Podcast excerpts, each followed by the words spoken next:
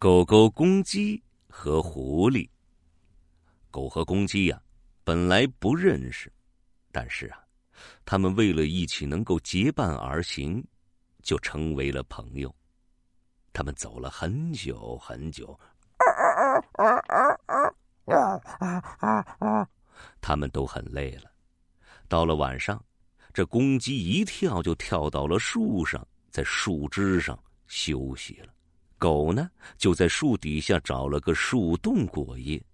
他们呀，相互陪伴着彼此，直到第二天的太阳缓缓的升了起来。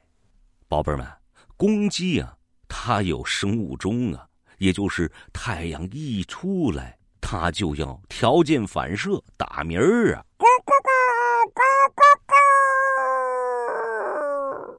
在不远处，有只狐狸正睡觉呢。听见鸡叫的声音，它的口水流了出来。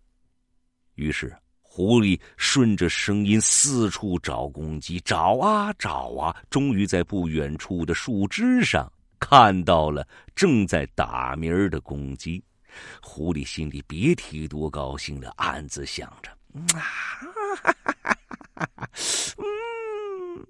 我该怎么样让这公鸡下来呢？开动我的小脑筋，转起来吧。狐狸觉得公鸡呀，肯定喜欢赞美的词儿，于是计上心来呀。他跑到了树下，恭恭敬敬的想请鸡下来。他就说道：“ 哦，多么美妙的声音呐！哦，简直太悦耳了。”哎呀，可惜呀，就是离得有点远，听得不真切。啊，你能下来为我唱一曲吗？